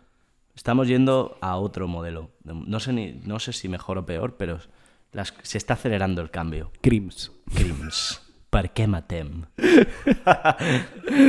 Eh, bueno, puede ser que sea un cambio, sí. Lo divertido es que entre, entre lo viejo y lo nuevo hay un gran problema en todo esto de los PERTES, que es el problema de la gestión. Claro, El ya classic, ¿eh? Esto se le ha venido muy grande a cualquier ministerio del universo. O Hombre, sea, es que es vaya pedazo de planes, ¿eh? Claro, de repente una porra de millones, de repente tú acostumbrado a manejar tus presupuestos de 20 millones tontos a repartir entre, entre 20 propuestas, ¿no? Y de repente Claro. te cae una follera. Entonces, Es que ¿qué pasa? es complicado, Ah, ¿eh? Aquí ha pasado una cosa, que es que, eh, de hecho, ha sido un escándalo que ha habido en Francia, que es que a Macron se le ha acusado de que, de que básicamente su país está gobernado por consultoras, Ah, que Francia está gobernada por McKinsey ya. y que la factura de las consultoras es altísima. Que esto es divertido porque, volviendo como al tema de antes, para mí tiene que ver un poco con este 40 años vaciando el Estado de sentido y tal, y hasta de inteligencia. Tanto es así que los ministerios parecen ser un poco estructuras huecas, alejadas del mundo, que son incapaces de hacer propuestas para mejorar el país que rigen. Entonces subcontratan todo. Pero es divertido el ministerio comportándose co- Como la empresa. empresa, como, una, como la empresa, sí, como, como actualmente se comportan las grandes empresas. Sí. Que es con la subcontratación de todo. Te- sí, sí, sí, la ¿Te he, verdad que dejado, sí. te he dejado sin palabras? No, no, es que es verdad, es que tienes razón. Ya, Parece es bastante cierto. Y, y, bueno, claro, ¿qué pasa? Que tampoco hay. O sea, yo qué sé. ¿Qué, qué, qué estructura quieres mantener en el gobierno si luego hay peña? que la O sea, el discurso hegemónico sobre, sobre los funcionarios es que son unos vagos y que no curran. Y que, y que sacarse, una, sacarse una plaza es querer ser un vago. ¿Sabes? Sí, Gran pero- parte del discurso, que este discurso, que era mega rancio, ahora ha vuelto. Sí, pero es que Bueno, nunca se ha ido. No, pero ahora no. se escucha más. nunca se ha ido, pero claro, tiene el problema que tienen los ministerios, pienso yo, es que crean esos cuerpos técnicos que están principalmente alojados en Madrid, aunque es verdad que se distribuyen por las comunidades autónomas, y, y entonces eh, crean una burbuja muy alejada de ninguna realidad. Es decir, está el cuerpo de ingenieros eh, del Estado, ¿no? Sí. Tú entras a partir de una posición de cinco años, Mm, pero a lo mejor no has tenido carrera antes como ingeniero. Claro, Entonces, ¿qué, qué sabes? Sabes de nada. claro, falta callo. Entonces falta, falta mucho callo y ese es un gran problema de cómo, de cómo crea sus cuerpos el, el Estado. Tanto problema es que básicamente mantiene una estructura pequeña de ingenieros y subcontrata todo. Mm. Entonces, no sé. Bueno, este hasta que no llegue. Pero Hasta entonces- que eso no esté ingresado en la caja, labo- en la caja laboral, no, ya, no pero, pero la falta de recursos humanos del Estado es importante. Pero Que es no, que es normal, pero es falta que de no recursos atrae- humanos, si está lleno de... Sobra un montón de gente, tío. Según Vox está todo petado de peña. Que hay que, hay que recortar. No, es que a lo mejor a lo mejor sobra de algunos lados, pero en otros sitios hay una carencia bestial de talento. Porque eso no dice el nadie, ¿eh? Estado, el Estado no es atractivo. No. Trabajar Bueno, para, para joder. grandes cas- a mí no me atrae. El mejor, soy- el mejor ejemplo, el mejor ejemplo fue la, el- aquella gente de la Feria del Libro que nos dijo de Sí. lo, del, lo del Instituto Nacional de Estadística y nosotros, nosotros lo que hicimos fue reírnos. En vez de decir, hostia, pues a lo mejor está guapo. No, no, nos partimos el ojete. El Estado no es sexy. No, la verdad que no. Pedro. Sánchez sexy, el Estado no. Problemón. Problemón. ¿Sabes qué, ¿sabes qué, qué, qué ha pasado en Francia que me ha hecho más gracia aún? ¿Qué ha pasado? ¿Has visto lo de Seymour? Por supuesto. Sí. Seymour es el- este político como mega populista de extrema derecha francés. eh, fue a una clase a decirles, a decirles a los niños que venían los moros a reemplazarnos y de repente apareció un chaval y le dijo, ¿tú de pequeño tuviste algún trauma? Cosa que evidentemente sí. claro. Y eh, ese niño eh, que, que salga, que salga a hombros. Sí. Bastante guay ahí. Estuvo bastante Estuvo guapo. ¿eh? bastante guay. Porque además Seymour está pillando mucho el tío. O sea, era como, como que subió un mega fuerte y de repente empezó a pillar por todas partes, como cuando fue al programa ese de la tele. Sí. Que, que, o sea, que era en plan una, se- una señora afrodescendiente. Le dijo, eh, yo de- entro dentro de tu modelo de Francia. Y Zemmour le dijo con toda su polla gorda, no. Siguiente pregunta. Y eso fue bastante escandaloso. Fue escandaloso, pero ahí sí que marcó un gol para su parroquia. para su Claro. parroquia, pero no para Pero todos los demás. Ya, pero que un niño. Es más fuerte el gol de esta Claro. semana que un niño te diga. Que un niño te humille, Sí, que Hatim, que el típico Hatim te humille, deslenguado de tu clase le diga Eric es bastante, bastante increíble. Guapísimo, tío. Bastante, bastante guapo. Pero es que sí, que lo de, lo de la muchacha esta, como que los poleó delante de su- sus votantes, Hmm. pero lo puso en el foco de todos los demás. De gente que a lo mejor Hmm. no se había interesado por la carrera política de Francia, o que tampoco le había llegado, que era un tremendo saco de mierda. Hmm. Y de repente ver eso es duro, tío. O sea, para una persona con unos valores democráticos, de aquella manera, decirle a alguien que no entra dentro de un proyecto nacional, entre comillas, o de un país, como bro. Además, es puro racismo, es muy extraño porque Eric Semur es judío. Sí, sí, y, es le puro tiene- y además es argelino. O Bueno, sea, ni siquiera. Es muy extraño. Bueno, o ya. sea, el, el problema de esa chica es que era negra. Sí. Porque ni siquiera tenía un. Era francesa, culturalmente era un estándar de Sí, francés. sí, sí. Claro, ese es el tema. Mm. Luego, bueno, pero está también el aumento de el aumento de, del voto a la derecha en, en la comunidad homosexual francesa. Sí. Esto hay, ya hay, hay estudios ya. Hay un libro. Claro. Que no me acuerdo del nombre, pero que habla de eso. A ver, es que no se puede obviar los problemas que tiene. O sea, el Islam es una religión. Y ya está. Y es una religión que hay población francesa que lo defiende. Y como cualquier religión, pues es cerril en sus planteamientos. Ya. Entonces, eh, eso es un tema que la izquierda, la izquierda X, La izquierda le- le- religiones. Le da, la izquierda le da miedo a hablar y hay que decirlo claro. De hecho, hay una, hay una chica que. Hay una una, chica. que tiene aquí en España tiene la plataforma eh, ex musulmanes. Sí, que es- una o sea, tía increíble, tío. pero que es un es un debate que existe. O sea, Sí, no- por eso, o sea, es increíble porque la pava además lo explica todo súper bien y además es como el punto, o sea, es el punto de, oye, hay gente que no, sí. ¿sabes? Y lo pone en evidencia, eso a mí me parece súper guay. Pero eso es normal que haya empezado a pasar ahora, porque son, en general, son gente que ha vivido pues bajo reglas del Islam, más o menos severo, lo que sea, y se lo han planteado. Era difícil que la primera izquierda caviar, la primera izquierda eh, tote back, desde su planteamiento en, en el fondo eh, paternalista de lo que es el tercer mundo, no entendía, entendía que el respeto al Islam debía ser total. No, es la cultura es nostres veïns, sí, bueno, pero no todo está bien en el mundo. Entonces, o se dice de cara a esto y se tienen planteamientos realmente laicos, o te viene un gilipollas como Eric Semur y te dice que estos son, que, que, que, que lo que se viene es sumisión de El reemplazo. el reemplazo. La teorita, la teorita del reemplazo. Bueno, Que te calles. Que te calles, tonto. Ya está. vale. ¿Que hablamos del PERTE agro? Que, o sea, tío, estamos enrollando como una persiana. Increíble. Eh, voy, a, voy a usar toda mi capacidad de síntesis, ¿vale? Sí. Eh, ahora eh, vamos a hablar del, del, del PERTE que más, más voces ha levantado, que es el del campo. Sí, claro, más, ha levantado esta última semana porque... A la gente del campo. a la gente del campo. Vale, entonces eh, he ido a la página del gobierno a ver qué coño es el PERTE agroalimentario. Porque no has visto el campo en tu puta vida, entonces, claro. Evidentemente. Pero eso entra- entraremos después. Sí. En eso. Entonces, según gobierno, según Perro Sánchez, ¿Mm? el PERTE se concibe como un conjunto de medidas para reforzar el desarrollo de la cadena agroalimentaria y dotarla de las herramientas necesarias para afrontar los retos medioambientales, digitales, sociales y económicos de la próxima década. Azadas. Nada. o sea, esto y nada es ba- bastante vago. Hmm.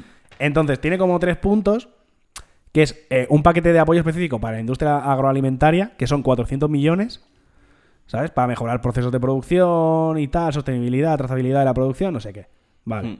Luego hay otro que son medidas concretas para apoyar el proceso de adaptación digital, porque la cosa digital, por lo que sea, interesa muchísimo, Mm. ¿vale? Eh, y añadir esta digitalización a la cadena de valor de los productos agroalimentarios y tal, que estos son 454,35 millones cejos de nada. ¿Mm? Y luego está eh, en, la, en la tercera pata, que son medidas específicas de apoyo a la innovación y a la investigación. Eh, que es para eh, aumentar la competitividad del sector, que casualmente es el que menos pata tiene, que son 148,56 millones de euros. ¿Vale? Bueno. ¿Qué pasa? ¿Esto por qué? ¿Vale? Pues esto tiene un motivo. Mm. Esto lo que pasa es lo que pasa en todas las sociedades cuando se, cuando se modernizan.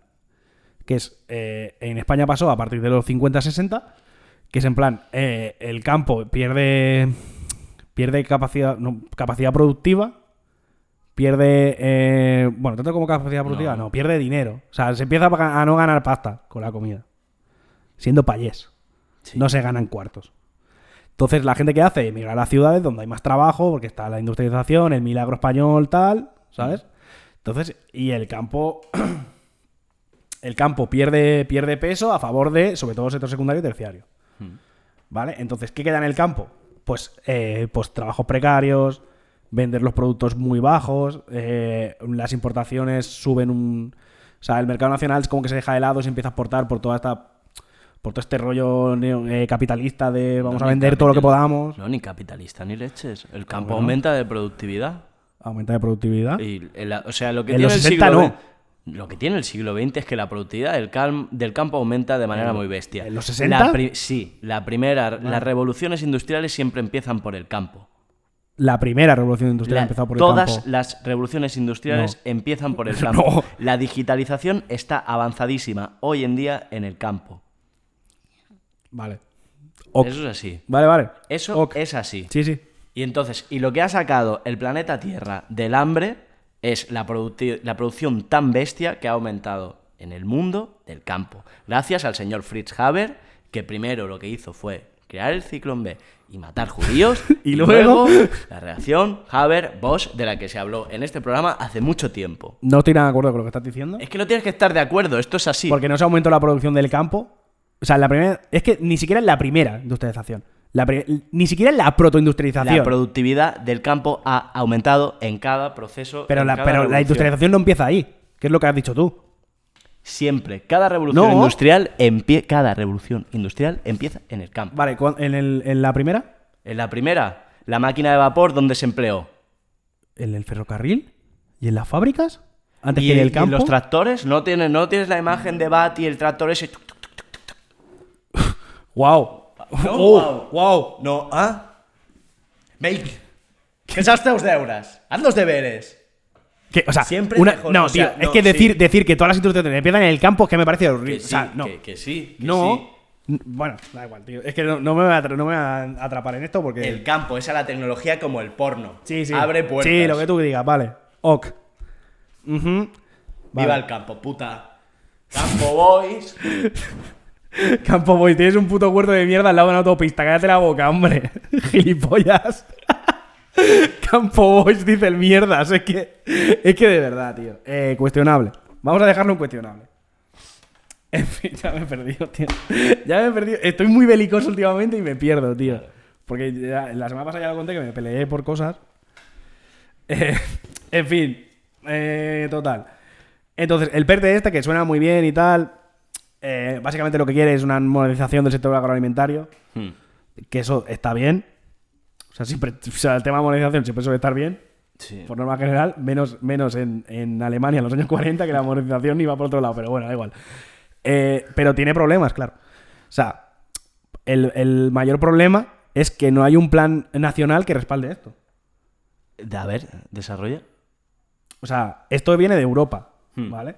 Pero en España no hay un plan nacional de agricultura con el que sustentar esto. Este, en plan, esto viene de Europa y ahora aquí vendrán proyectos y se dará pasta o no se dará pasta, pero no hay, una, no hay un plan nacional desde el gobierno de España. No, porque se entiende que esos planes no es, un- no es vertical, no es de arriba abajo, sino de abajo arriba, por lo que hemos comentado, porque los ministerios no tienen, Bueno, no tienen pero contenido. Pero claro, ahí viene. Claro. ¿no? ¿Quién presenta esos proyectos? ¿Quién ahí tiene la está, ahí capacidad? está, claro. ¿Quién presenta los proyectos? ¿Quién tiene las tierras? Pues eh, la mayoría se concentran en, en grandes propietarios. Hmm. Entonces, el PERTE también esquiva este problema de la concentración de tierras. ¿Sabes? Mm. Porque el PERTE, si tú presentas, tú presentas proyecto, ¿quién va a presentar proyecto? Eh, un señor que tiene una hectárea de Mm. tierra que la tiene ahí, que la tiene ahí, produce, vende, pero tampoco, o sea, gana para vivir, pero tampoco se flipa, o sea, tampoco es que sea millonario. O la, o la va a presentar eh, el, el señorito que tiene 400 hectáreas y puede pagarle a un jambo que le diga, hazme un proyecto para ganar pasta. Claro, depende de para qué es el proyecto. Porque ¿qué líneas habías dicho? Eh, eh, in- eh, apoyo específico para la industrialización, eh, era para el desarrollo, Sí. para aumentar la competitividad, para la digital- digitalización en la cadena de valor y mejorar procesos de producción. Bueno, claro, es que eso en un minifundio no tiene sentido. Claro. Entonces, al final, en última instancia, est- esta pasta dónde va a ir. Bueno, es que lo que se ve es que el campo va hacia la aglutinación, hacia las grandes extensiones. Sí. Eso es con. Bueno, pero supongo que si un, si un campesino no puede, un campesino en una de estas. ¿Cómo se llaman las? ¿Cooperativas? En una cooperativa puede. Supongo. Ala. Pero, que- pero en una cooperativa no son, no son, no son homogéneas. Tienen diferentes. ¿Sabes? Tienen diferentes objetivos. O sea, literalmente tienen diferentes cultivos, pueden tener diferentes objetivos. O sea, Sí. una cooperativa, Pero, vale. vale. Pero a lo mejor no pueden presentar un proyecto conjunto porque ese proyecto no vale para todos. ¿Sabes lo que te quiero decir? O a lo mejor la cooperativa. ¿Te piensas que la cooperativa es millonaria? Bueno, pero. Claro. No tiene, o sea, por mucho que sea una cooperativa. caro, ¿eh? Presentar un proyecto. Joder, pero. O sea, no es tanto. No es tanto pagarlo como saber presentar un proyecto. Bueno. Porque a lo mejor esa gente no tiene ni puta idea de cómo se Ya, presenta ya, un sí, proyecto. ya lo sé. Sí, ya lo sé que presento muchos. Y, y- Claro, y tú me- que estás tu puta ya presentando proyectos, pero a mí me dice presenta un proyecto y digo. Ya, dame el pues, número de, sí, sí Pedro sé. Sánchez que le cuento. Si lo sé, si yo tengo la experiencia ahora de que en toda esa lista no ha aparecido el turismo, pero hay otra, hay otra línea también para turismo. Y estoy presentando una. ¿Qué pensado? ¿Quieres dejar de robar dinero de Europa, tío? Tú tienes dinero ya. No, esto es una cosa muy divertida en que a mí se me ha liado porque soy gilipollas. Sí. Para, porque soy absolutamente gilipollas para hacer un proyecto con lo que más detesto del mundo, que son kayaks, ¿vale?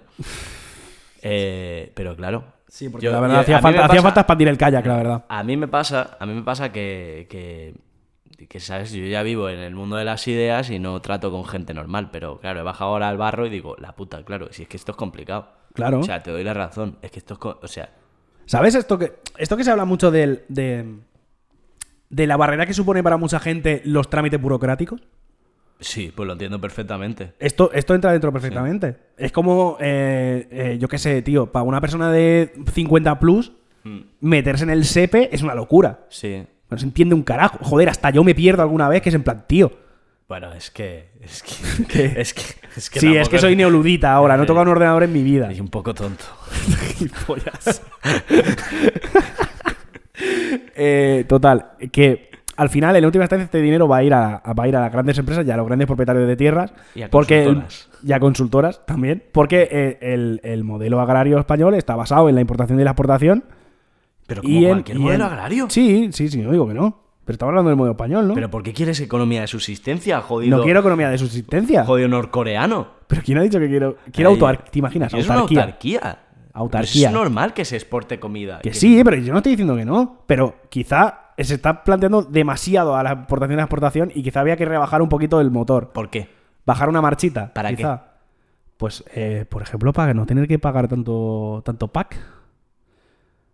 Pero a ver, la PAC existe porque los alimentos valen cero. Ya. Por eso Pues te a lo mejor- sustenta Por eso a lo mejor hay que bajar también. ¿Para qué? No, ese- es que ese argumento no lo entiendo por ningún lado. ¿El qué? Que sea, si- los si- alimentos si estás hacen produciendo, falta. Si estás produciendo a coste cero y te están subvencionando, bajar la producción para que haya menos subvenciones. Pero es que se consume.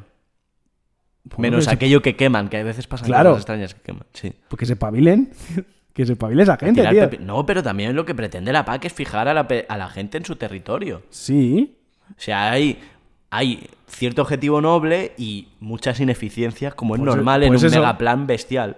Pues eso, pero al final esto, o sea, al final todas estas cosas lo que hacen es echar del campo a la gente. Pues en plan, si tú no puedes comprar tierra Hmm. y no puedes mantenerte, ¿qué vas a hacer? Pues irte, irte. Dejar la agricultura, dejar el agro, Montarte en un ferrocarril de vapor. Claro. E irte a Barcelona. irte a, a irte a una ciudad a encontrar trabajo en el sector servicio, que es lo que pasó en los 60 y, Y lo que pasa ahora, huir de Asturias. Exacto, exacto. Y si además desde el, desde el gobierno de todos los colores, de todos los, de los últimos 25 o 30 años, les ha sudado la polla al campo 47 kilos, No creo que les sude la polla. hombre, a ver, mucha política agraria no ha habido, eh, te, te diré. Así en general. Es que ni siquiera por partidos, así en genérico. No, yo creo que sí que tienes razón un poco. Es un gobierno que a veces parece que entienda poco el, el campo. Bueno, no sé, es que es muy difícil. Si luego ves a un gobierno que, es- que habla mucho, dices, no, es que el gobierno habla mucho.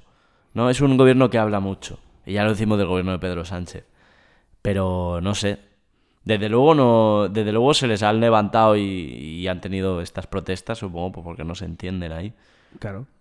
Pero, sí. pero ¿quién mejor que nos hable del campo que, que nuestro amigo? Claro, ese es el otro punto. Claro. Eh, yo estoy aquí eh, hablando con cuatro artículos que me he leído por Google y lo más cerca del campo que estoy es el de campo que hay detrás de mi casa. Ya. Y por eso le hemos pedido a Pedro López, que ya estuvo aquí, eh, músico, eh, persona del agro, Sí. de la Siberia extremeña y Premio, amigo, na- Premio Nacional de Música. Premio Nacional de Música y amigo, Sí. eh, le hemos pedido que nos cuente un poco la movideta. Desde la Siberia extremeña. Exacto. Eh, es el pro- este es el programa de los audios, así que dentro audio. Vale. ¿Vas a poner la marca o qué? O te la pongo yo. Bueno, los PERTES son estos programas de, de inyección de dinero para, en fin, eh, apoyar o modernizar ciertos sectores y el agroalimentario, bueno, pues está destinado, son como unos mil millones de euros, creo, más o menos, y está destinado pues a temas de I más de I, de las empresas agroalimentarias, a ayudas directas y también a todo el tema de digitalización, que a su vez se intenta, se vende como vinculado a temas agroecológico, desde, en fin, círculo corto, bueno, toda la mm, parafernalia así muy bonita que suena, pero que yo creo que es una retórica más bien vacía. El, el, el programa como tal, bueno, no está mal, ¿no? Y imagino que, que es un, un tipo de medidas políticas de, de las que puede echar mano un gobierno para apoyar un sector productivo en un momento concreto, ¿no? Y bueno, pues desde ese punto de vista, pues bueno, pues está bien que se apoye el campo, las industrias agroalimentarias, que no es exactamente lo mismo, pero bueno, está bien que se apoyen porque es un sector fundamental y quizás lo va a ser más, sobre todo con la subida de, de las energías y el petróleo y, estas cosas, ¿no? Pero yo creo que con todo esquiva dos de los grandes problemas que hay en España con el tema del campo. El primero es que eh, no hay un plan nacional o estatal en cuanto a, la industria agroalimentaria y eso incluye tanto, tanto lo que es eh, ganadería y, mm, campesinado como a las propias industrias. No hay un plan porque en sitios donde se están autorizando, por ejemplo, ahora plantaciones de olivar en superintensivos, que es una cosa tremenda, ¿no? Que son estos olivos que son como setos. En esos mismos sitios ya se sabe no que va a faltar agua, es que ya no hay agua para regarlos. Entonces tú están autorizando eso cuando se sabe que ya no hay agua en el embalse, o sea, es como una locura. O estás autorizando o, patrocinando eh, plantaciones de cítricos o de frutales mm, con hueso mientras eh, apruebas tratados de libre comercio de cítricos con Sudáfrica. Entonces, ¿qué coño es esto? O sea, ¿qué desastre es este? ¿Dónde están las políticas? En fin, luego vamos a la Unión Europea y luego, claro, eh, Francia e Italia llevan proyectos serios y más bien de estructurados y esto de aquí es un desastre. Pero y, y no, no nos podemos escudar en temas de diferencias entre las comunidades au- autónomas porque no es que mismamente dentro de las comunidades también hay unas contradicciones tremendas. Entonces ese es el problema número uno que este PERTE no viene a solucionar porque no se mete en planes estratégicos eh, de planificación, ¿no? Y luego el segundo problema, y aquí ya claro, esto ya depende más de los postulados ideológicos de cada uno, pero el segundo problema es que este plan eh, esquiva eh, un asunto que es que España es de los países donde la propiedad de las tierras está concentrada en manos de menos personas. Entonces al final esto es una inyección, al final de todo, es una inyección de dinero a fondo perdido que pagamos todos con los impuestos a los empresarios. Porque cuando hablamos de eh, eh, las empresas que van a poder acceder a este tipo de ayuda, que nadie se engañe, esto va esto va para quien va. Porque hay que presentar una serie de proyectos, de papeleos, de justificaciones que solo se le pueden permitir los mismos, que son muy pocos. Entonces, bueno, pues este plan al final es igual que cuando se ha apoyado, le han dado 400 millones a Iberostar o a, otras empresas directas. Pues esto simplemente es un desvío de dinero público para, yo creo que, bueno, es una especie como de, de plan E, ¿no? Que se subvencionaba a Florentino y a las constructoras para que hicieran cosas, pues esto es un poco bien, para que muevan el cotarro. Pero al final la, la realidad es que nos están echando del campo porque las tierras están subiendo, nadie se puede permitir comprar tierras para dedicarse a ello y al final se está proletarizando al máximo la vida en el, en el campo. Todos vamos a acabar siendo jornaleros por cuenta ajena. Y quiero recordar que la patronal del campo es la primera en España que dijo públicamente que iba a incumplir el salario mínimo, no este último salario mínimo, sino el penúltimo el de los 900 euros. Y en Extremadura lo están haciendo. Y lo han dicho en los periódicos. Y no hay ni inspecciones ni nada de nada. Y están pagando por debajo de la que marca la ley. Y no pasa nada. Pues esta gente es la que se va a llevar gran parte del, del dinero del PERTE. Pues nada, aquí hemos tenido la opinión de una persona mucho más basada que nosotros en, en el campo. Eh, a, a mí personalmente a resaltar eh, el cómo se está yendo a una, a una proletarización del campo En plan, al final todo el mundo va a ser jornalero de estos grandes propietarios que están acumulando las tierras porque son los que tienen dinero para pagarlas y para comprárselas. Y sobre todo lo de la patronal del campo. Eh, esa gente, esa gente, ¿eh? Que como ya ha dicho Pedro, esa gente que cuando se subió el salario mínimo dijo que le sudaba la polla un kilo y que no lo iban a cumplir. Y de hecho, tal como dice Pedro otra vez, no lo están cumpliendo y ahí no ha ido ni un triste inspector de Hacienda que les diga, oye, chavales, eh, pagad, pagad lo que os toca. ¿Sabes? Que es como un poco, el- me parece como una buena metáfora de lo que es el campo general, que es una cosa que está allí a su puto rollo y, y el gobierno se mete poco o nada. Eso es jodido, ¿eh? Porque en el fondo para, para tú poder cobrar subvenciones tienes que estar al corriente de pagos y tienes que estar... Pues y ojalá, no tener... ojalá esa peña y no, pille un puto duro por ser unos imbéciles y decir, no, yo el salario mío no lo subo. ¿Sabes? Que se jodan. Así te lo digo. Vale, vale. Lenin. vale, Lenin. Relájate. No, no, no, ya está. Es que tengo, eh, tengo arrebatos proletarios. Muy bien. De ira. ¿Qué más tienes? Ira proletaria. es lo que tengo. Ade- Además de ir a proletaria, ¿qué más cuentas? Eh, bueno, pues vamos a entrar al siguiente punto. El siguiente punto que es, eh, se manifestaron la semana pasada la gente del campo por todo esto que ya hemos contado ¿Mm? y que ha contado muy bien Pedro, Sí.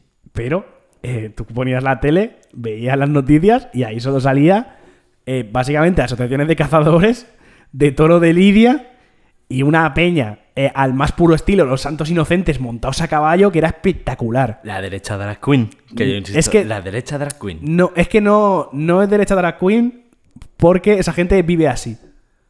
O sea, derecha drag queen es eh. Vox, o sea, es Vox vestido de, vestido de campesino, de campesino rico. Eso sí es eh, derecha drag queen. Pero esa gente que estaba en la manifestación, esa gente es así, de verdad. Pf, eres súper izquierda puntualizadora, tío. No, tío, hay que. Izquierda quisquillosa, ¿eh? hay que No, no te matizar. valía lo de i- No. izquierda matizadora de los cojones, ¿eh? No, no me valía, ya está. Gilipollas. Te he enfadado porque le he jodido el chiste, ¿eh? De verdad. Madura, crece un poco. Eh, total. Entonces, al final, eh, la verdad es que esta presencia de esta gente empañó un poco las reivindicaciones, que las reivindicaciones son legítimas al final. Y había gente, y había gente no, no facha, no de derechas, en esa manifestación reclamando unas mejoras en el campo. Pero eh, como, a la, como a la tele, como a la tele le gusta la carnaza, solo sacaron, solo sacaron a las fachas. Sí, es importante también ¿no? darse cuenta que más que mejoras, una cosa que pedían era queremos trabajar, o sea, queremos precios normales de los hidrocarburos. Sí. O sea, a veces quizá el planteamiento este de los PERTE en, de- en depende de qué sectores en plan, no quiero subvenciones. Quiero una regulación de Quiero, precios. quiero, sí, quiero poder trabajar. Ya. Y a lo mejor ahí, ahí hay, un, hay un choque entre burócratas y la gente corriente. Y a lo mejor el Zeitgeist lo está entendiendo la, la ultraderecha con eso. Mm, bueno. Sí, de aquella manera. Se La puede. izquierda burócrata. La izquierda burócrata. Es. Con es la que- derecha, es re- que la no es derecha tanto como que- rentista que... está cerca del campo porque tiene tiempo. es que no está. O sea, no es tanto como que lo entienda como que lo, como que lo instrumentaliza. Hmm. Porque al final. Está, está meridianamente claro que a, la, que a la derecha le importa una mierda el campo. O sea. O a todo ese el- atajo de especuladores. Claro, a la derecha le importa Cayetano Martínez de Irujo. Ese sí le importa. Pero el campo en general le importa tres cojones, tío. Ya lo ha demostrado claramente. Eh, no le importa todos los, todos los jornaleros que están viviendo en condiciones infrahumanas en el campo. No le interesa la peña que tiene eh, parcelas pequeñas y que está sufriendo. Les suda la polla. O sea, lo que quieren es instrumentalizar este descontento para derrocar al gobierno, igual que eh, el, el sector de transportistas que se está manifestando a la vez. Y lo mismo. Porque además, es que es ridículo. Porque hace nada, en diciembre, se votó la modificación de la ley de la cadena alimentaria, que era que, entre otras cosas, pedía eh, no vender a pérdidas, ¿sabes? En plan, Sí. que la, la gente del campo normalmente vendía los productos a pérdidas.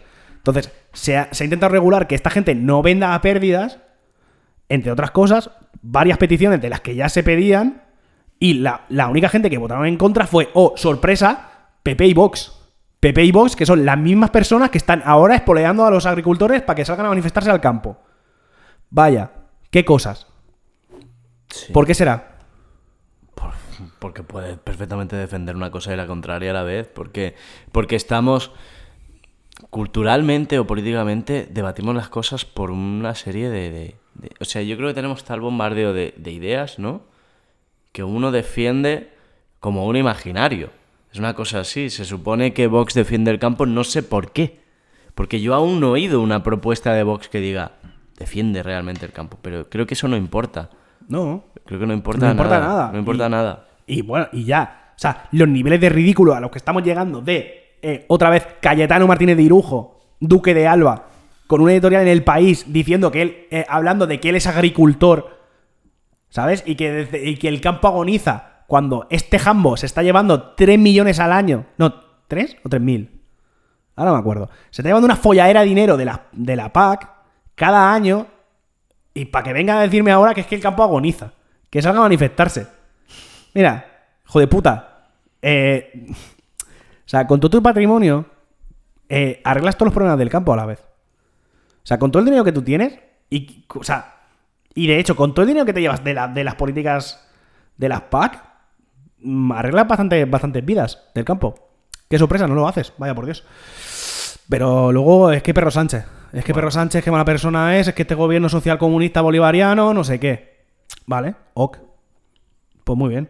Entonces, mm, ¿qué, qué pretendes? ¿Que, ¿Que te tomemos en serio? Pues no, la verdad. Es un poco botín. A mí lo que me, lo que me ha extrañado más del campo tengo poca opinión porque conozco poco, pero de las, de, de las movilizaciones de- del transporte me ha sorprendido, o sea, los paros en general me parecen bien escogidos, pero ninguno se ha puesto en la puerta de un Mercadona.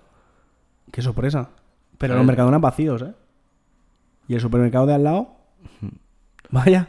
No, no, no, o sea, principalmente el problema lo tienen con las ventas a pérdidas, lo tienen con- porque no tienen poder de negociación y tienen, vale, tienen, tienen cosas perecederas y con eso juegan con ellos.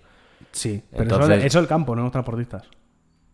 Es que Sí, pero claro, los transportistas, como son... Los transportistas están igual, también es un mercado vínculo- súper atomizado donde Sí, muchos son sí. autónomos, aunque sean falsos autónomos, Mm. Y al final tienen poca fuerza. Y si, y si hay un pavo que le dice, pues te pago este viaje a 400 euros y tú le dices que no, dices, bueno, pues el que venga detrás me va a decir que sí. ¿Sabes? Y juegan con eso. Pero eh, casualmente también la mayoría de ruido que se ha hecho es Pedro Sánchez dimisión, eh, hablo con la ministra no me voy. Es en plan, bro, ¿vas a pedir algo? O, o lo que quieres es que dimita el gobierno. Bueno, ¿es eso o es lo que...? Bueno, es que no sé, no, no... A veces es la tele saca esos mensajes o... no sí, sé. también, claro. Sí, Claro. lo- los camioneros asalariados han, han seguido trabajando normal, te quiero decir. Y sí, sí, sí. También han pasado cosas extrañas, ¿no? Como que han negociado con unos, luego ha habido paros. Han negociado, se supone que han negociado con el sector mayoritario, Sí. con el representante, con el, el representante oficial de eh, los transportistas, De los pero la plataforma que es la que la que convocó la huelga es la representación de los transportistas autónomos o algo así. Vale, era. que son los más... Que son los más Más- puteados más porque es el puteados. donde está el mercado más atomizado y donde acepta- donde asumen más riesgos y donde se están comiendo toda la movida. Total, eh, no os instrumentalizar por la derecha, en resumen. Eh, si ves a si tú te estás manifestando y ves a alguien de Vox, cuidado. Ojo. Porque a lo mejor se te llena de. eh, se te llena de cazadores a caballo y aparece Cayetano Martínez de Irujo y ya eh, te la lía. Me parecería guapísimo Que apareciera que aquí Cayetano no, Martínez de no. Que Vox instrumentalizara el 8M. ¿Te imaginas? Me parecería guapísimo. Bueno, ya lo intenta. Cada año. Pero que entrara a caballo. Eh, Me parecería poca broma, poca broma, tío. ya lo intenta cada año. En plan de cuando sale eh, cuando sale la zonga esta, la zonga esta de Vox a decir feminismo de todas las mujeres, porque no ese feminismo rojo, embrismo judeo-masónico, ¿sabes? Ah, ya lo intenta, lo que pasa es que nadie le hace puto caso, porque coño. Porque eh, para defender un feminismo de clase media, de clase media, de mujer blanca y de rica, pues yo qué no. sé, bro. ¿Qué, qué dice tía Sally de los Peaky Blinders? ahí? Eh, literalmente, literalmente. Pom, pa, pom, o sea, en plan, no, feminismo, pero si tienes dinero y eres blanca, sino que te por el culo, hombre, tú pobre. Feminismo es eh, para un sector muy concreto de la población y si eh, no estás en él, pues que te den por el culo.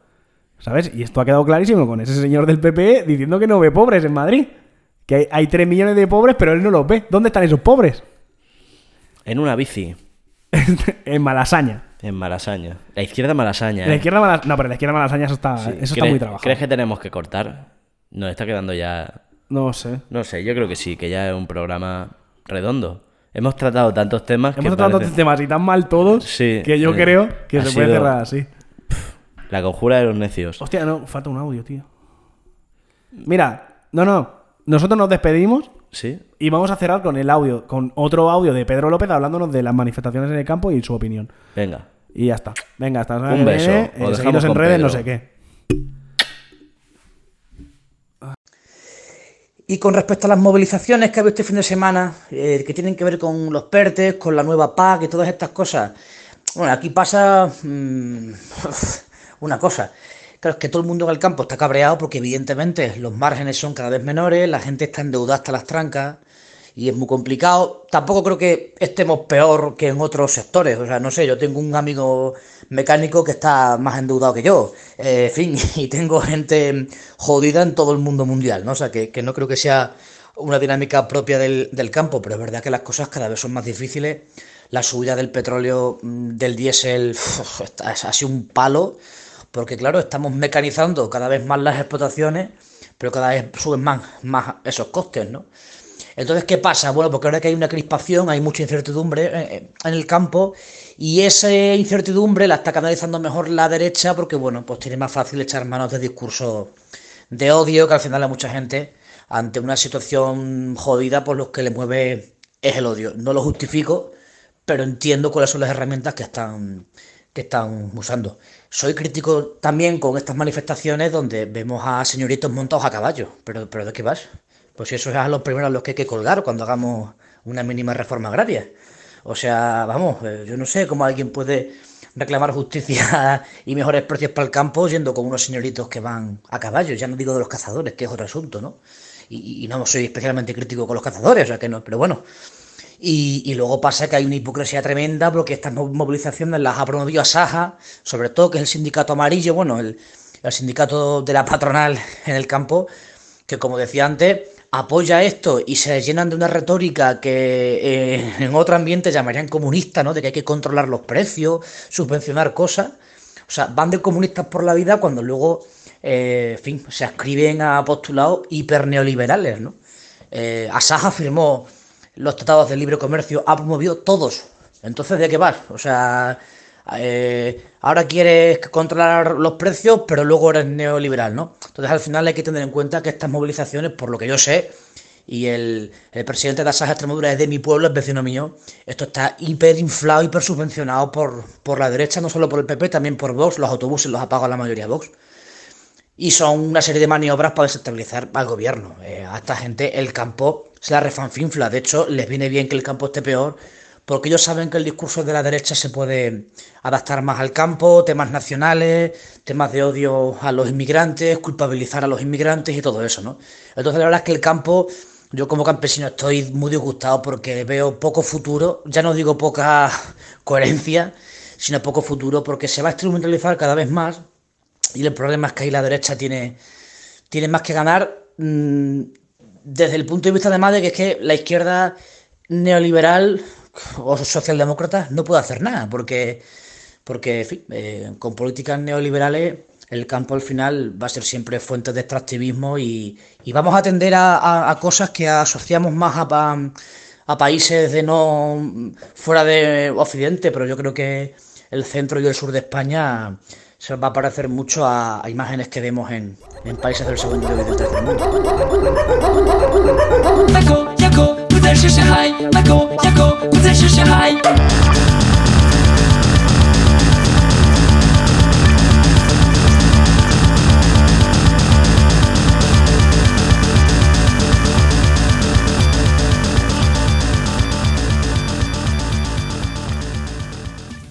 With the Lucky Land slots, you can get lucky just about anywhere.